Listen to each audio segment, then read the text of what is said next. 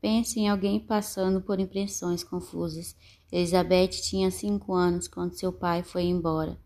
Os pais dela se divorciaram pouco tempo depois. Ela não se lembrava muito do divórcio, mas tem memórias claras da sua infância dividida depois disso.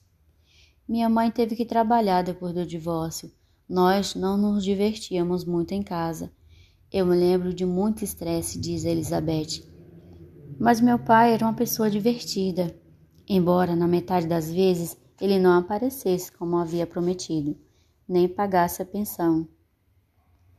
Minha irmã e eu suportávamos a decepção porque nós o amávamos. Suas ações não se alinhavam com suas promessas, mas nós continuamos tratando-o bem. Quando Elizabeth e sua irmã mais nova passavam o tempo com seu pai, elas recebiam uma forte mensagem do que era de fato importante para ele. Meu pai tinha uma namorada diferente cada vez que ficávamos com ele, e eles obviamente estavam se relacionando intimamente, ela recorda. Ele se preocupava bastante em manter a forma e ter uma boa aparência. Tudo que importava era o sexo, basicamente, e sua aparência. Não havia qualquer influência moral sobre ele. Com ele aprendi que uma mulher precisava ter um corpo perfeito e ser boa de cama para manter um homem.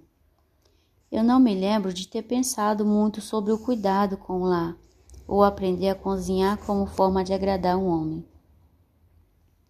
Elizabeth tinha 12 anos de idade quando sua mãe se casou novamente.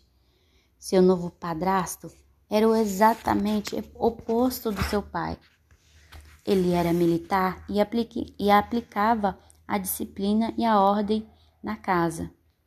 Sua mãe e seu padrasto eram ambos cristãos e comprometidos, mas Elizabeth se rebelou contra eles e contra sua fé, e se tornou quase que incontrolável, até o ponto de fugir de casa. Quando ela estava no primeiro ano do ensino médio, ela conheceu Tony,